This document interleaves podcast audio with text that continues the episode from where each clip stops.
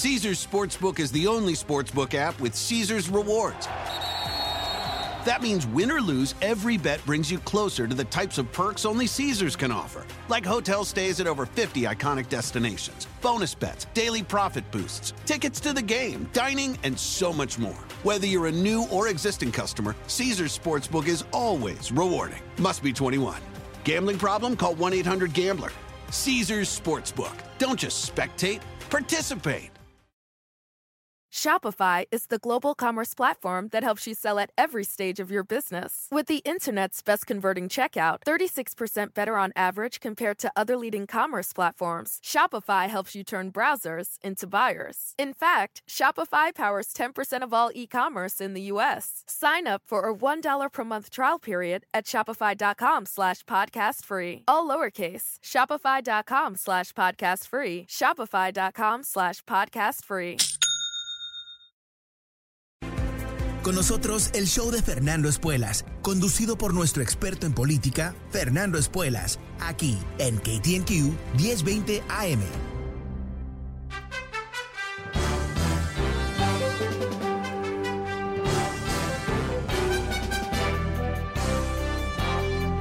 Hola, ¿cómo estás? Soy Fernando Espuelas desde Washington. Muy buenas tardes. Gracias por acompañarme. Esta tarde el New York Times uh, reporta, bueno, un, una premisa realmente explosiva. Uh, tienen evidencias que la campaña de Donald Trump supo, supo antes de los reclamos del supuesto robo de las elecciones que no había robo de las elecciones.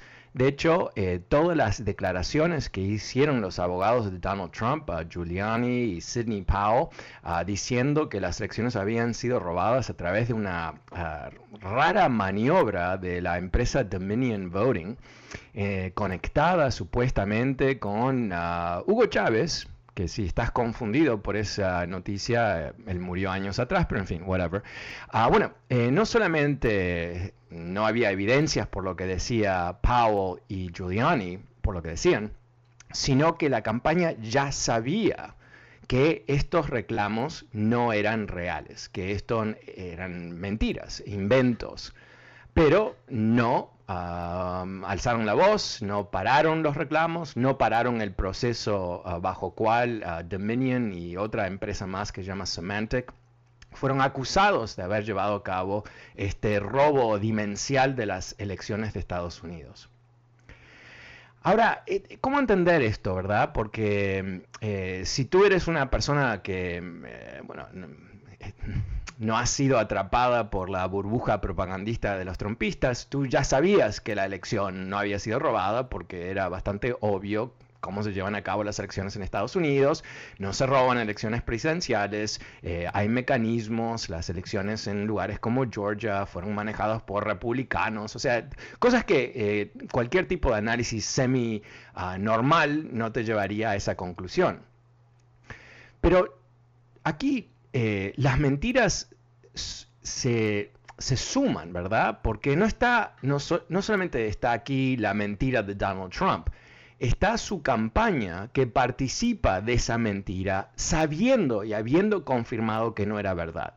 Porque uno de los oficiales de la campaña, cuando se encuentra con estos reclamos, eh, pide un informe de su propio equipo. Ese informe eh, resulta en un memorándum que ahora ha salido a luz gracias a este pleito que uh, Dominion Voting ha llevado a cabo en contra de Giuliani, Sidney Powell y el resto de este triste elenco de mentirosos.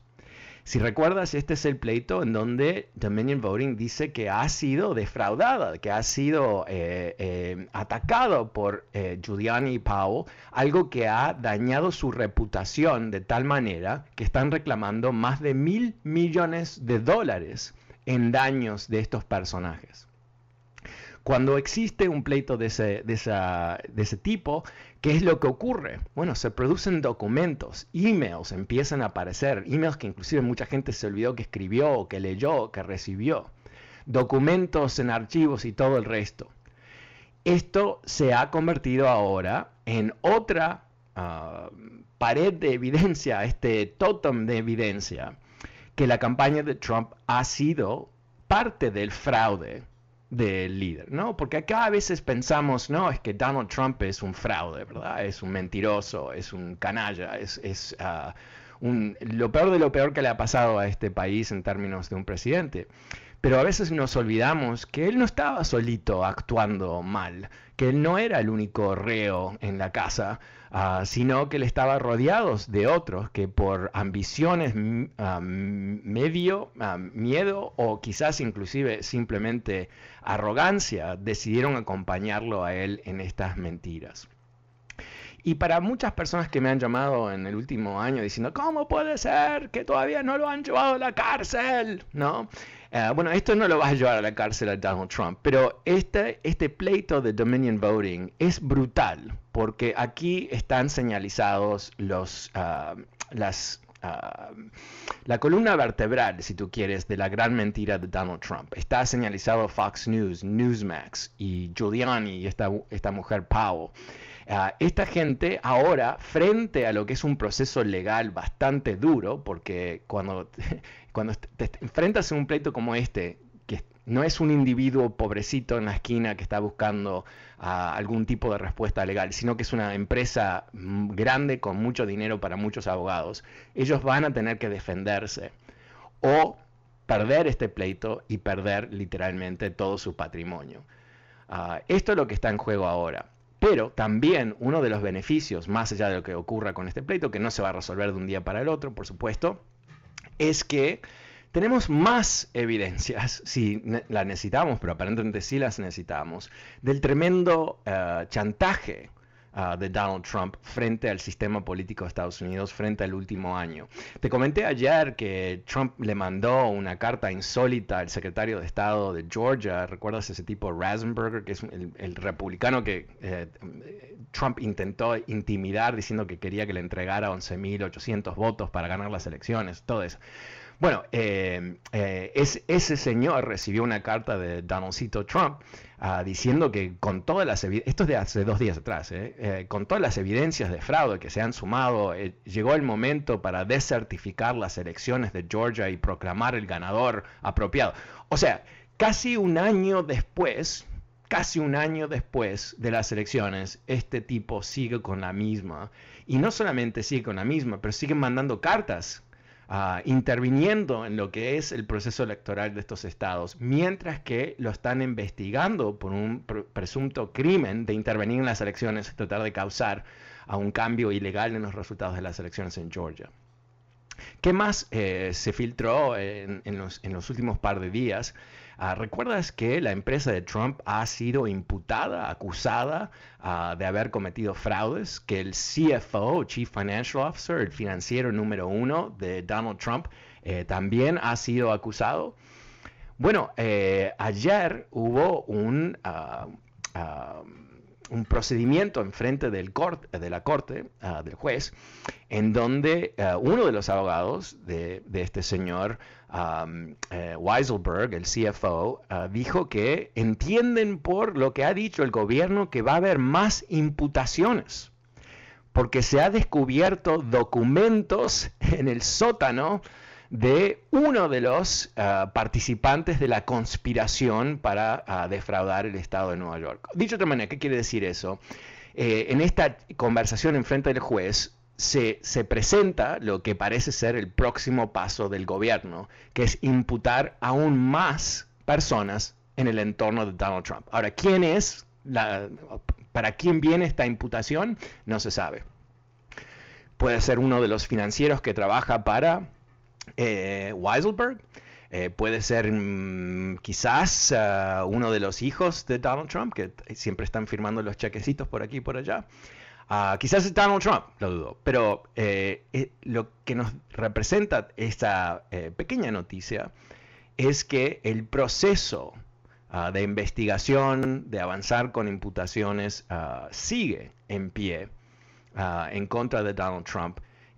no se ha escapado, no, no ha salido con las suyas, sino que se está encontrando, yo creo, frente a una situación de muchísimo riesgo legal que quizás eh, no resulta en una pena importante para él, pero quizás ah, sí. ah, quizás hay aquí ah, un, yo diría, un proceso eh, de investigación muy, muy cuidadoso, inclusive yo diría conservador, no digo conservador políticamente, pero conservador en el sentido de no tomar riesgo, eh, para lograr que si aterrizan algún tipo de acusación, eh, eh, es algo que va a poder comprobarse en frente de un jurado, porque de eso se trata, ¿no? Esto no es simplemente acusar. El punto es que en el sistema de Estados Unidos, en particular, cuando se está acusando a una persona Ah, de renombre, famoso, ah, que tiene ya por definición ah, eh, provoca ciertas expectativas ¿no? de que en el sistema legal que esa persona pueda ser procesada en forma mucho más cuidadosamente y que, por supuesto, simplemente porque los procuradores no quieren ser humillados, que puedan poder ganar. Ahora, eh, más allá de, Donald Trump en sí mismo, yo creo que lo que se reporta de este pleito, de que ya la campaña de Donald Trump sabía que era una mentira, eh, no va a ayudar para nada a Rudy Giuliani. Eh, Rudy Giuliani salió ahí, como tú recuerdas, a dar un sinfín de discursos acusando de fraude por aquí, por allá, por el otro lado, presentándose en frente de jueces y mintiendo y presentando pleitos ah, con mentiras, algo que ya ha resultado que le han suspendido la licencia para practicar la abogacía, para ser abogado tanto en Nueva York como en Washington, D.C. Y ahora, eh, con esta nueva noticia, eh, obviamente su posición, porque de alguna manera eh, la única defensa que tiene Giuliani frente a este pleito de Dominion, es decir, yo pensaba que era la verdad, ¿no? una cosa es que tú piensas que es la verdad y lo dices y, y te equivocas, otra cosa es que tú sabes que lo que estás diciendo es un ataque, es una mentira, igual lo dices. Y cuando tú cometes el segundo acto de saber lo que estabas diciendo no es correcto, ahí es donde, bueno, ¡pau! ¿no? Porque ahí pueden comprobar que tú dañaste la reputación de esta empresa a propósito. Y parece que ahí, a ese lugar es donde van, ¿no? La razón que surge este, este papeleo es por eso, porque se está viendo que eh, aquí no fueron abogados que están representando en buena fe eh, el caso de su cliente que dice que le robaron las elecciones y ellos están ahí simplemente para representar. No, eh, está clarísimo, creo que se va a ir a un nivel de claridad mucho más importante también, que era todo un fraude, del comienzo al fin. Ah, algo que, ah, más allá de lo que parece ser no sé qué le pasó a Giuliani, ¿no? Cómo se convirtió en un loco, pero más allá de la loquera, ah, representa algo que ah, definitivamente ah, sabían que tenía problemas a acusar a estas empresas de este fraude. Ahora, eh, ¿qué es lo que querían hacer? bueno, ahí es donde esto se junta con lo otro que está ocurriendo, que es que, ah, por supuesto, como tú sabes, la Cámara de Representantes de Estados Unidos, este Comité Especial de Investigación del 6 de enero, está avanzando con su investigación, en particular está ah, recopilando todo tipo de evidencias, emails, y una de las cosas que están buscando, sí o sí, es entender ah, cuál fue Ah, el flujo de información sobre esta gran mentira. ¿Quién empieza la mentira? ¿Quién la repite? Eh, ¿Cómo esa gran mentira se convierte esta arma casi inmortal a la democracia de Estados Unidos en el ataque del Capitolio del 6 de enero? Entonces aquí, si, si puedes imaginarte un poquito lo que está pasando, hay varias investigaciones que están, no, están relacionadas, porque Donald Trump está en el medio de todas ellas, pero en realidad son independientes, están buscando eh, información sobre diferentes actos potencialmente ilegales pero son parte de lo mismo, ¿verdad? Son parte de la gran mentira, son parte de este esfuerzo eh, que ahora estamos eh, entendiendo con mucho más claridad, el esfuerzo de robar las elecciones. No, no fue teórico, no fue algo que, bueno, es que se, excedieron estos ah, manifestantes y se convirtieron en terroristas. No, lo que estamos viendo es que los esfuerzos de robar las elecciones venían con muchísima fuerza, porque lo último que te voy a contar esta tarde que se filtró es un memorándum presentado ah, por un profesor de derecho, de, legal professor, Eastman, ah, de Chapman University de California, ah, dando una especie de eh, ah, hoja de ruta eh, para eh, lograr que el vicepresidente Pence básicamente robe las elecciones el 6 de enero un proceso que no obedece la ley, no obedece la constitución, pero básicamente un, plan de cómo Pence podía exceder su poder constitucional para crear caos el 6 de enero, rechazar los resultados y lograr que Trump sea reelecto por un voto de la Cámara de Representantes. Y ese memorándum lo tenía Pence, se lo entrega a Trump en la Casa Blanca. Y cuando Pence eh, decide que no puede robar las elecciones, lo decide después de hablar con el vicepresidente, ex vicepresidente Dan Quayle, ah, que fue el último republicano que tuvo que presidir sobre la ceremonia en donde un presidente republicano perdió las elecciones a un demócrata. ¡Wow! ¿No? ¡Wow! Son es todo parte de lo mismo. Había un plan que no fue bien ejecutado, que en centro de ese plan golpista estaba un, un, siniestro señor que es un caótico, Donald Trump, que no tiene capacidad de integración y planificación, ¿no? Tiene problemas mentales el tipo, en serio, tiene problemas mentales. En fin, eso es más o menos lo que salvó las cosas, porque no fue Pence siendo un buen hombre, no fue Pence decidiendo que él no lo podía hacer porque era ridículo hacerlo, sino que él estuvo investigando a ver si lo podía hacer. Si él podía robar las elecciones, lo hubiera robado. O sea, no, eso no le hubiera... Ah, no, era el problema, el problema era que no pensó que iba a poder eh, escaparse, ¿no? Eh, eh, un poquito que si él fuese ladrón de bancos, ah, no robó el banco porque pensaba que lo iban a agarrar. Ah, no porque no quería robar el banco y no porque no podía robar el banco. Así que eso es eh, el estado de Estados Unidos ah, en, en, el 21 de enero, de septiembre del 2021. Eh, estamos, eh, yo creo, muy cerca de descubrir lo que ha sido el tremendo desastre de la presidencia de Donald Trump, no simplemente por los resultados de su gestión, que fueron bastante malos, sino por los esfuerzos de literalmente llevar a cabo un golpe de Estado en Estados Unidos. Y para nosotros, los votantes, para eh, la gente eh, que no está eh, comprometida con esta religión de Donald Trump, con, la enfermedad de las mentiras y las conspiraciones, yo creo que es un, momento, es una ducha fría, ¿verdad? Nos, estamos dando baldes de agua fríos, con hielo inclusive, para darnos cuenta que aquí ah, llegamos al precipicio. Y para, aquellos que dicen, sí, a mí que me importa la política, esto, el otro, mira, eh, la razón por qué la economía de Estados Unidos marcha usualmente mucho mejor que cualquier otra economía del mundo y por qué todos tenemos cierto nivel de oportunidad en este país y ciertamente nuestros hijos tienen mejor oportunidad que nosotros y ellos mejor oportunidad que casi cualquier chico en América Latina, es porque la economía de Estados Unidos está basada 100% en estabilidad política. La estabilidad política de Estados Unidos es como la estructura, los cimientos de ah, una buena economía. Y cuando no hay estabilidad eh, económica, tienes desastres, como muchos países de América Latina, donde la economía cada, cada vez en cuanto es tragada casi por un gigante que es la política, la política siniestra y enfermiza de muchos países latinoamericanos. Ok, vamos a hacer lo siguiente. El número es 844-410-20. 844-410.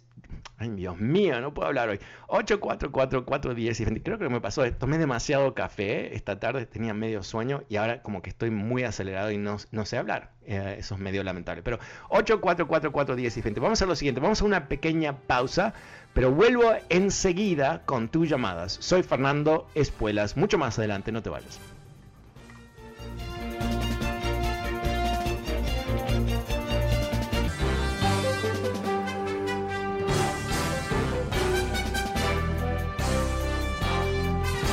Hola, ¿cómo estás? Soy Fernando Espuelas desde Washington. Muy buenas tardes. Gracias por acompañarme.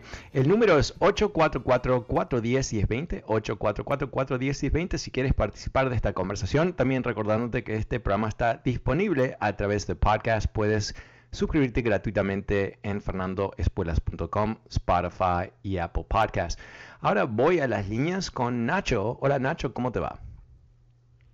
Hola Fernando, ¿qué tal? ¿Cómo estás? Bien, gracias. ¿Y tú?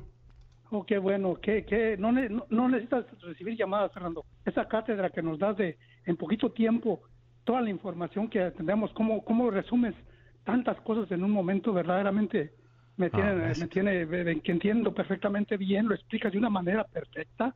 o ah, sea que no, hay manera de equivocarse, de verdad, y en ah. poquito tiempo, o sea, lo haces, debería, o sea, si tú, si tú fuera, tú tenías... Debería tener un programa de radio. Sí, sí, eres súper, súper y te felicito por tu, por esa manera y pues yo con escucharte aprendo más de lo que, que, ni, que ni estar hablando yo y, hablando de más. Yo con una o dos llamadas que tengas por, por, por hora es suficiente, pero bueno, eso ya es cosa tuya, pero, pero eso es suficiente y, y es muy, muy, muy, muy, muy interesante. Y me gustaría que siguieras, siguieras hablando un poco de México, porque es bien importante, es, nuestro vecino y, y es importantísimo que, que, que, que, la gente entienda que, que es casi el hermano de Trump, el presidente de México. tiene mismo, la misma la misma la misma guía de Trump. Si tú te fijas en todo lo que hace y dice, es la misma guía. Si pone atención un eh, poquito, porque tú, tú lo resumirías mejor, mucho mejor que yo. Uh, bueno, mira, lo, he dicho en otras ocasiones, sé que hay, uh, produce un cierto disgusto cuando lo digo, pero López Obrador es un... Ya, ya, también está, según los, ellos ya, ya también está recibiendo chayote, dinero de, de los otros, de los anteriores. mira, no, no, sé, eso no, no, no, conozco nada de eso y no, no, no creo que es feliz uh, acusar a nadie de, de tomar dinero sin, sin, que haya evidencias, pero, pero lo que sí se puede ver es su acción, ¿no? Podemos ver las acciones de López Obrador y entenderlas en un contexto político histórico. Eh, López Obrador es un populista. Ah, un eh, populismo es un esquema ah, de gobernación, es una manera de gobernar que está basado en, eh, no, es necesariamente democrático, no es de la derecha ni de la izquierda, puede ser de cualquier tinte político, de la derecha o de la izquierda, Ah, pero tiene ciertos eh, elementos que se pueden percibir no solamente en un régimen o un país, sino a través de múltiples países, porque el populismo es una estrategia de control por parte de un líder que quiere ah, apoderarse del poder, de las riendas del poder en sus manos. ¿Qué es lo que hacen? Primero se perfilan como el, único y más potente campeón del pueblo. Eh, buscan eh, eh, cosas que no se han atendido en el pasado, que realmente son necesitadas. Recuerdo Chávez construyendo viviendas para gente que no tenía. por supuesto, en, México hay un creo que él ha hecho cosas buenas en el sentido de poder darle una, una, dieta, dinero a personas de muy bajos recursos, ¿no? Son cosas positivas, pero son cosas positivas no dentro de un esquema estructural, no parte de un plan para crecer la economía, por ejemplo o para, eh, para crear ah, mejores escuelas o mejores mecanismos de Em, de desarrollo social para la gente, ¿no? Porque sabemos, por ejemplo, si tú inviertes en, escuelas públicas, eso ayuda muchísimo a través de generaciones para, para crear las condiciones para avanzar, ¿verdad? Pero un populista regala dinero, por ejemplo, para regalar dinero, porque eso le compra apoyo, le compra afecto. Eh, lo que López Obrador hizo, uno de los programas que hizo que a mí me encantó a cierto nivel, porque es tan estúpido, eh, no digo que él es un estúpido, pero eh, es, tan obvio que no iba a funcionar. con, el, concepto de que él quería darle a, pequeños, ¿cómo se dice? Granjeros, no sé cómo se dice en México exactamente, pero, pero gente que cultiva en las selvas la posibilidad de tener una renta adicional plantando árboles específicos que puedan dar fruta y otros beneficios, ¿no?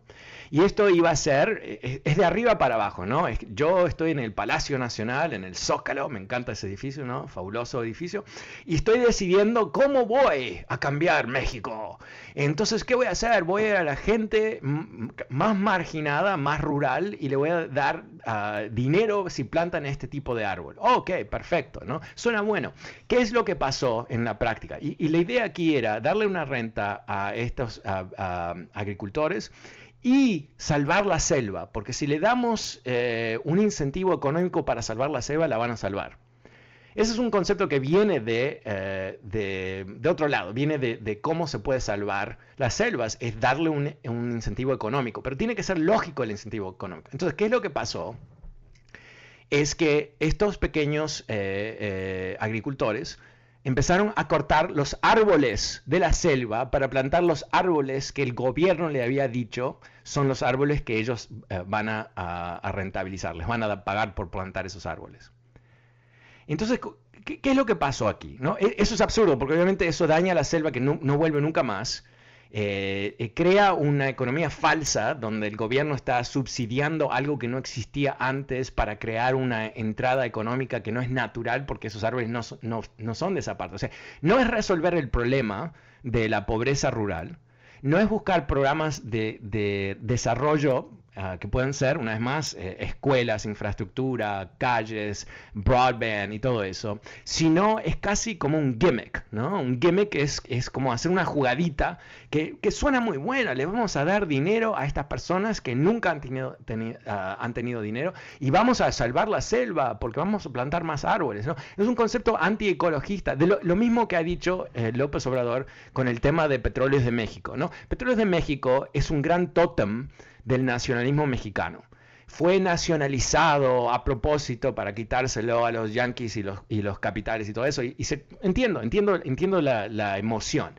Pero estamos en el 2021 eh, Petróleo de México ha sido explotado para el gobierno de México, ¿no? Ah, no ha invertido suficiente, ah, la producción ha bajado año tras año. no, es una empresa bien manejada como si fuese una empresa petrolera normal y corriente, es una fuente de ingresos para el gobierno. ¿Y qué es lo que él está haciendo? Él quiere básicamente seguir invirtiendo en producir más petróleo en vez de empezar la transición hacia lo que es energía renovable. Y él dice que si él eh, no exporta ah, el petróleo, si él eh, de alguna manera, si, si, México puede simplemente utilizar su propio petróleo, eso va a ayudar al medio ambiente. O sea, un concepto que es ficticio, es fantasía. Pero eso es lo que él dice. ¿Por qué? Porque, ¿sabes qué? Si, si tú le estás diciendo a la masa de votantes mexicanos que han crecido dentro de este concepto que Petróleos de México es nuestro, es nuestro, es como, es como Chivas, ¿no? Es, es como eh, es como México en el Mundial, es lo mismo, pero tienen petróleo, básicamente. Eso es bueno. Pero no, no es bueno, no es bueno para los mexicanos, no es bueno para la economía de México pero él lo hace por esas razones. Entonces, eso, esas son las conexiones con Trump. Eh, yo creo que López Obrador, eh, o sea, eh, el intelecto de López Obrador es el World Trade Center, ¿no? Es el Empire State Building. El intelecto de Donald Trump es un kiosco, ¿no? O sea, son dos cosas diferentes. Pero los dos tienen algo que sí es, es, casi igual, tienen una habilidad de comunicación popular que es realmente impresionante, es impresionante. Y obviamente Donald Trump no convence a la mitad del país y López Obrador tampoco, ¿no? Pero, pero la capacidad que tienen para hablarle con la gente que los sigue es imponente.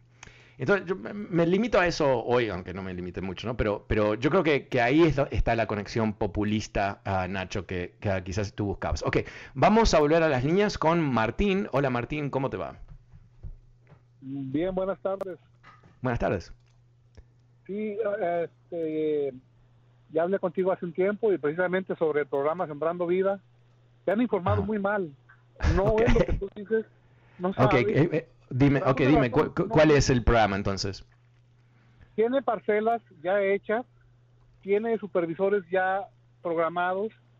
O sea, no es no es un programa al aventón tanto así que ya lo recomendó para Centro, Centroamérica. Sí, sí, bueno, que lo recomendó. Ok, te, paro un segundito, pero eh, las organizaciones que, cuidan el medio ambiente dicen que es un desastre ecológico porque la gente está cortando los árboles nativos, o sea, que están destruyendo. Equivocados, equivocados completamente. Te han informado muy mal, Fernando. Bueno, no, yo no me. the, Economist. No, yo me, mira, mira, puede ser que tengo mala información, obviamente siempre eso puede ser, pero eh, yo leí esto en, The Economist. ¿Dónde leíste tú que está bien hecho? Todos los días en la mañana hay una hay una hay una conferencia y ahí Sí, sí. ok, pero, pero, que si, si, sale de su boca, eh, no le vamos a creer sin poder comprobarlo. ¿No? Entonces, si yo tengo que elegir, espera, un segundito, espera un segundito, déjame terminar mi frase. Si, si, si yo tengo que elegir entre lo que dice la revista The Economist, que es una de las revistas más serias, más independientes del mundo, sobre lo que está pasando con AMLO, versus lo que dice AMLO cuando él está atacando la prensa en las mañanas, yo le voy a creer a The Economist. Tú, porque honestamente, eh, tú eres, eh, estás demostrando mi punto, ¿verdad?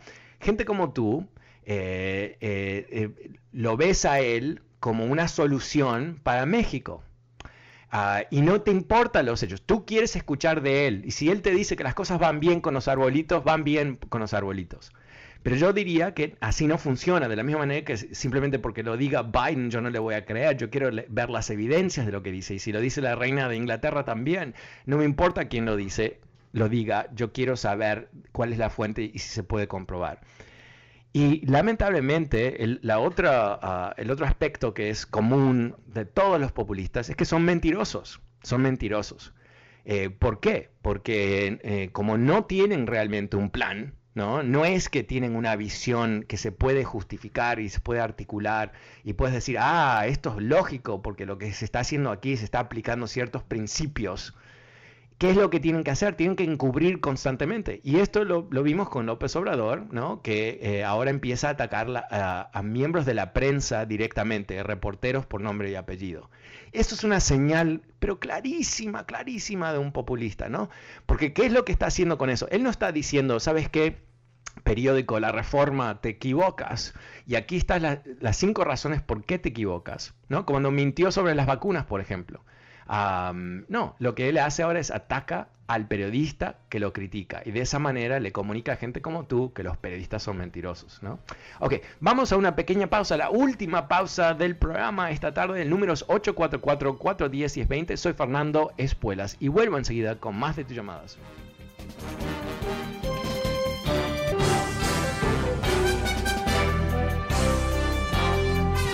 Hola, ¿cómo estás? Soy Fernando Espuelas desde Washington, muy buenas tardes. Gracias por estar conmigo. El número es 844-410-1020 si quieres participar de esta conversación. Vuelvo a las líneas ahora con Pablo. Hola Pablo, ¿cómo te va? Buenas tardes. Hola Pablo. Oh, se nos fue Pablo. Ok, ah, vamos con, a ver, con Vicente, por favor. Hola Vicente, ¿cómo te va? Hola Fernando, ¿cómo estamos? ¿Bien? Bien, gracias. ¿Y tú? También gracias. Quería solamente comentar que es un poco triste que algunas personas hablen de personas que no conocen, en este caso de lo que está haciendo Andrés Manuel López Obrador. Están sembrando árboles, pero no están tumbando los que ya están ahí para poner otros. Eso es ridículo, nadie va a hacer eso. Hay personas que no quieren a AMLO, como en todos los gobiernos, y hacen pueden destruir los árboles y dicen que AMLO los está destruyendo. en cuanto a populismo, tú mencionas que él es un populista porque da dinero. Él, le da dinero a los pobres. No, no, no eso no es lo que dije. No le dio dinero a los pobres. Trump no les dio. Tú dices que un populista reparte dinero. Ah, Trump es un populista también y él le dio dinero a los ricos, a los millonarios, pero no le dio a los pobres. No le quiso dar ni, durante la pandemia. aguanta un segundito. La idea aquí no es que tú. Espera un segundito, ¿ok? Eh, la idea es que no, vas a trazar que, todos los populistas hacen exactamente lo mismo. Y si uno no lo hace, quiere decir que no es populista. Eh, el populismo... sí es populista, pues. Supongamos que sí es populista, pero tú mencionaste también que, que él ataca a los medios de comunicación. ¿Sabes que eh, los medios de comunicación siempre estuvieron, algunos de los medios de comunicación de los que él ataca, aparentemente, eh, el gobierno, los gobiernos anteriores les pagaban para que no dijeran las cosas malas que hacían. Yo sé eso, claro que, sí. Por supuesto. A las grandes compañías de México. Pero eso no tiene, no tiene nada que ver. Eso no tiene nada que ver. no, no, espera, espera un segundito. Déjame, si me permites, eh, si me permites, eh, no tiene nada que ver. No tiene nada que ver. Que, los gobiernos antiguos de México eran corruptos y que, la, eh, ¿cómo se llama? Peña Nieto, no, sé si va a terminar en la cárcel, pero varios miembros de su gobierno eh, van a la cárcel, ¿no? Por robar dinero. Y, él no fue el primero en robar dinero. Y que hubo acuerdos entre el gobierno de México y los noticieros y todo eso para, para cambiar la realidad a través de los medios. 100%, esto es histórico. El que no lo reconoce está mintiendo. Ahora, eso no quiere decir que un nuevo presidente de México, que supuestamente viene para limpiar toda esta mugre y sacarse de encima la corrupción y todos los otros problemas que han existido por décadas en México, termine atacando las instituciones porque los presidentes antiguos eran corruptos. Eso no es lógico. Lo que él tiene que hacer, si él fuese una persona honestamente, ¿no? Que tiene una, una vocación de democrático, ¿no? De ser realmente alguien que quiere construir las instituciones de México. ¿Qué es lo que él hace? No ataca a la prensa, no ataca a la prensa. Si hay prensa que él siente no lo trata uh, justamente, él puede, no es, necesario atacarlo, él no le da una entrevista, ah, él habla con otros periodistas, él ah, puede publicar informes, él puede hacer videos y todo el resto. Pero atacar la prensa es decir, básicamente, yo no puedo, o sea, yo estoy atacando la ah, veracidad de lo que dicen, estoy atacando su integridad, estoy atacando quién les paga, pero nunca estoy respondiendo sustancialmente a lo que me acusan de hacer. Eso es una debilidad, no es una fortaleza. Que, él se pare todas las mañanas ahí y ataque a miembros de la prensa, no lo hace un gran presidente. Lo hace un, tipo débil, ¿no? O sea, un gran presidente aguanta, responde, aguanta y responde, pero no atacando, sino diciendo, bueno, lamentablemente, periódico X tiene una línea política que está en contra de mí, y se equivocan aquí. Aquí están las evidencias de lo que ellos dicen no es correcto. ¿no? Eso sí, 40 mil veces al día tienes todo un departamento de prensa para hacerlo. Eso no es lo que él hace. Eso no es lo que él hace. Eh, el simbolismo de muchas de las cosas que él hace, ¿no? como por ejemplo deshacerte del avión presidencial y, volar en coach y todo eso, ¿para qué sirve eso? ¿Para qué sirve eso, excepto a propósito de esas ganancias populistas? ¿no? Porque no es, no es algo que realmente cambia el presupuesto de México, no es algo que ah, facilita la operación de un presidente en el ámbito político, es algo que, es simplemente un simbolismo. ¿no? Y yo entiendo, ¿no? sé que se ah, mudó de Los Pinos, creo que entiendo, ¿no? que es esa mega mansión de Uber corrupción en donde los presidentes mexicanos han vivido por mucho tiempo. Eso me parece bien, eso me parece bien, ¿no? salir del palacio, sacarte de encima eh, eh, los bichos que existen en ese palacio y todo eso, perfecto, perfecto. Pero yo creo que, hay que ver las cosas con un poquito más de ah, criterio, ¿no? Tú dices que no están cortando los árboles, tú no sabes, tú no sabes. Si yo te tengo que creer, le voy a creer a The Economist, ¿no? Le voy a creer a medios internacionales que tienen ah, cierto, ah, bueno, cierta capacidad de reportar la información en forma verídica. no digo que nunca se equivocan, pero definitivamente no están mintiendo. Ah, pero muchas gracias, ah, Vicente. Eh, pasemos ahora con Rafael. Hola, Rafael. Buenas tardes, ¿cómo te va? Aló, Rafael. Eh, creo que no está Rafael. Ah, ¿Perdón? escucha, Fernando? Ah, ahí está Rafael. Ok, buenas tardes, Rafael. Ah, buenas tardes. Te decía, Fernando, que a veces siento que aras en un terreno difícil eh, eh, convencer a un seguidor de un populista de que el populista no es populista es una tarea terrible, terrible. Mire, le puedo decir algo. Los cubanos le dijimos a los venezolanos lo mismo, que Hugo Chávez era un populista, que eh, Maduro lo era. Se lo dijimos a los mexicanos.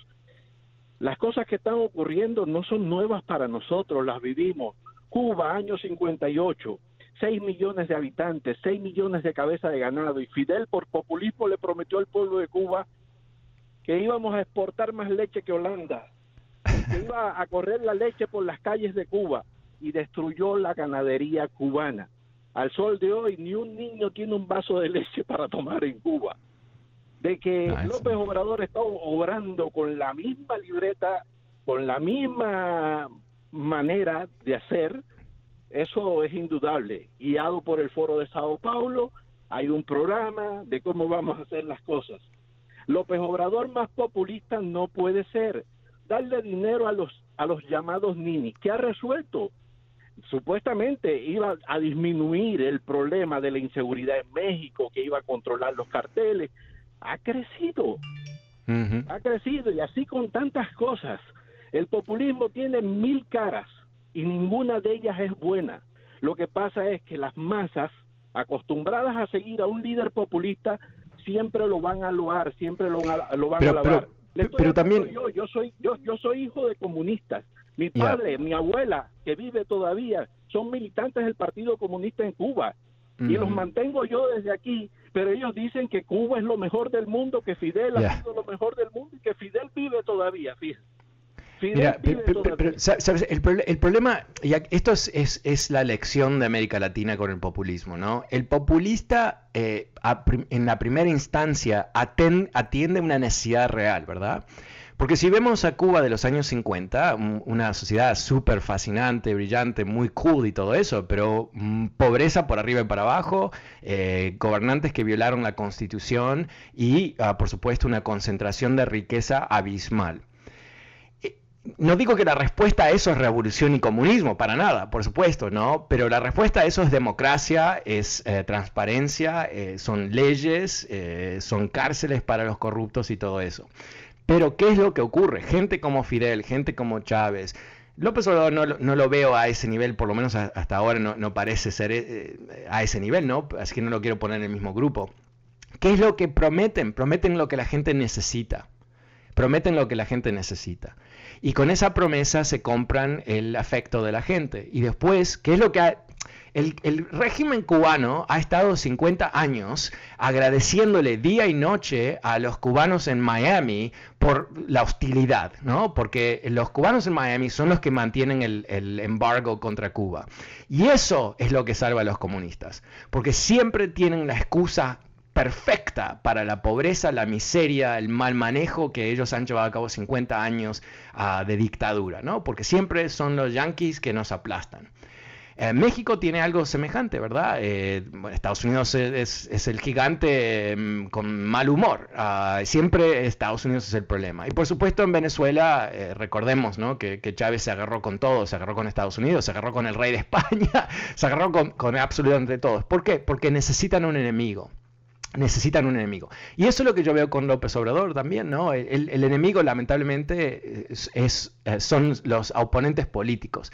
Y ahí es donde también el, populismo es bastante duro, porque crea grietas, divisiones muy profundas. Eh, yo sé que a veces suena un poco como un argentino porque soy uruguayo, pero, eh, pero viendo lo que está pasando en Argentina en los últimos días, ha habido una especie de colapso del gabinete ah, peronista. ¿Por qué? Porque perdieron unas primarias la semana pasada.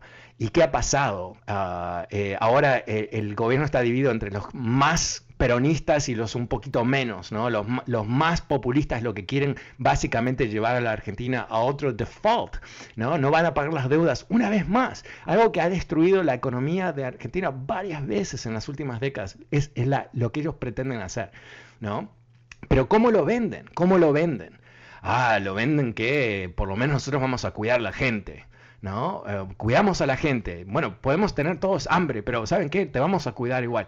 Es lo mismo, es la misma lamentable película que se, se juega a través de América Latina. Pero Mira, eh, yo creo que, es complicadísimo eh, cuando ha habido gobiernos que realmente han lucrado con la pobreza de la gente. El modelo de negocio en los últimos 30, 40 años en México, del PAN, del PRI, ha sido exportar mexicanos a Estados Unidos. Ese es el modelo de negocio de país. ¿no? Eh, las, la fuente de ingresos a través de las remesas de los mexicanos viviendo en Estados Unidos, dependiendo en el año, es el número uno, el número dos o el número tres. Petróleo, eh, turismo, remesas. A veces es remesa, petróleo, o sea, es, así. Entonces, no es un accidente que los gobiernos mexicanos, independientemente de cuál era, no tenían un interés demasiado obvio para mejorar la situación de los trabajadores de México, porque al fin y al cabo no hay problema. No tienes trabajo, te vas. Y qué lindo cuando te vas, mandas dinero, ¿no? Entonces yo entiendo eh, la atracción de un López Obrador que dice, bueno, basta con esa mugre, ¿no? Porque es mugre, basta con, con, toda esa explotación de la gente, ahora vamos a atender a la gente. Ok, suena bueno, suena bueno, pero ¿cómo lo puedes lograr realmente? ¿No? Y tú mencionabas que creo que es un punto muy importante, hizo grandes promesas para controlar la violencia. No se controló, no se controló. Ahora, quizás no se puede controlar, lo dudo, Ah, no creo que es fácil, no creo que es inmediato, pero definitivamente lo que él, hizo objetivamente no ha funcionado. Pero más allá de eso, ¿no? si, tú vienes ah, de afuera, ¿cuál es tu oportunidad? Tu oportunidad es decir, vamos a recrear el Estado.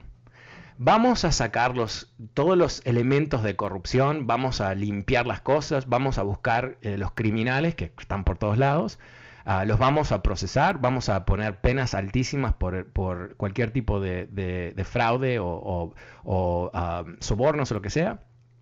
Eh, lo vamos a hacer para todos. Eh, o sea, eh, no solamente los que reciben los sobornos, pero los ejecutivos que los pagan. También, ellos a la cárcel también. ¿Qué más vamos a hacer? Vamos a hacer una ley de medios para que haya libertad de prensa total a proteger a los periodistas, crear una situación donde cada vez haya más transparencia en la sociedad. Voy a abrir los libros del gobierno. Voy a poner la mayoría de las actividades del gobierno online en un website para que los ciudadanos puedan ver qué es lo que estamos haciendo. O ah, come on, hay una cuarentena 40.000 cosas que se pueden hacer cuando tú entras a un país como México, que tiene una riqueza increíble, que tiene una población fabulosa, que tiene todo, tiene, tiene recursos, tiene gente, tiene playa, tiene agua, tiene todo. Y tú dices, ¿sabes qué? Lo que ocurrió en el pasado, terrible lo que ha pasado. Pero vamos a cambiar, vamos a... Ok, eso, eso sí, porque empiezas a generar, ¿qué? Ah, eh, cambios con sustancia que se pueden proyectar a través del tiempo y que alguien dice, bueno, yo en vez de irme a Estados Unidos, voy a apostar por mi país y voy a ir a la escuela y voy a ir a, la universidad o voy a empezar mi empresa o voy a hacer lo que sea que voy a hacer, pero sé que, que, aquí hay un futuro. Eso no, no, no, lo puedes hacer de un día para el otro, pero definitivamente no lo puedes hacer eh, manipulando a la gente. Eh, ni hemos comentado todas las mentiras sobre las vacunas cuando el gobierno publicó que ya tenían todas las vacunas que venían y no existían, o cuando cambiaron eh, la manera que contaban los muertos del COVID para bajar los números, cuando sacaron del website de transparencia los números específicos y cambiaron la designación de cómo habían muerto uno u otro. Eso no es algo que debemos aplaudir. Ahora, un, señor semanas atrás me dice, sí, pero él no está robando. Ok, fabuloso, pero ¿sabes qué? ese es un estándar bajísimo. Nadie debe estar robando y definitivamente los políticos no deben estar ah, robando y definitivamente el presidente no debe estar robando. O sea, que él no esté robando, que no, me imagino que no, no digo, no tengo ninguna información, no, no estoy alegando nada. No lo sabemos, pero me imagino que no. Ah, pero eso no, es, no, es, suficiente, no es suficiente, ¿no? Y no, no, nos olvidemos que él intentó jugar ahí con los jueces de la Corte Suprema, ah, si hubiera ganado una mayoría en el, en el, Congreso, quizás hubiera cambiado la Constitución para ser reelecto. O sea, creo que los votantes mexicanos inteligentemente le recortaron las alitas a AMLO y no le dieron una aplastante victoria. Le dieron una victoria, ¿no? En las últimas elecciones, pero no le dieron una aplastante victoria con la posibilidad de cambiar la constitución. Bueno, me he quedado sin tiempo, pero muchísimas gracias por acompañarme. Soy Fernando Espuelas en Washington. Vuelvo mañana como siempre. Muchísimas gracias. Chao. Caesars Sportsbook is the only sportsbook app with Caesars rewards. That means win or lose, every bet brings you closer to the types of perks only Caesars can offer, like hotel stays at over 50 iconic destinations, bonus bets, daily profit boosts, tickets to the game, dining, and so much more. Whether you're a new or existing customer, Caesars Sportsbook is always rewarding. Must be 21. Gambling problem? Call 1 800 Gambler. Caesars Sportsbook. Don't just spectate, participate.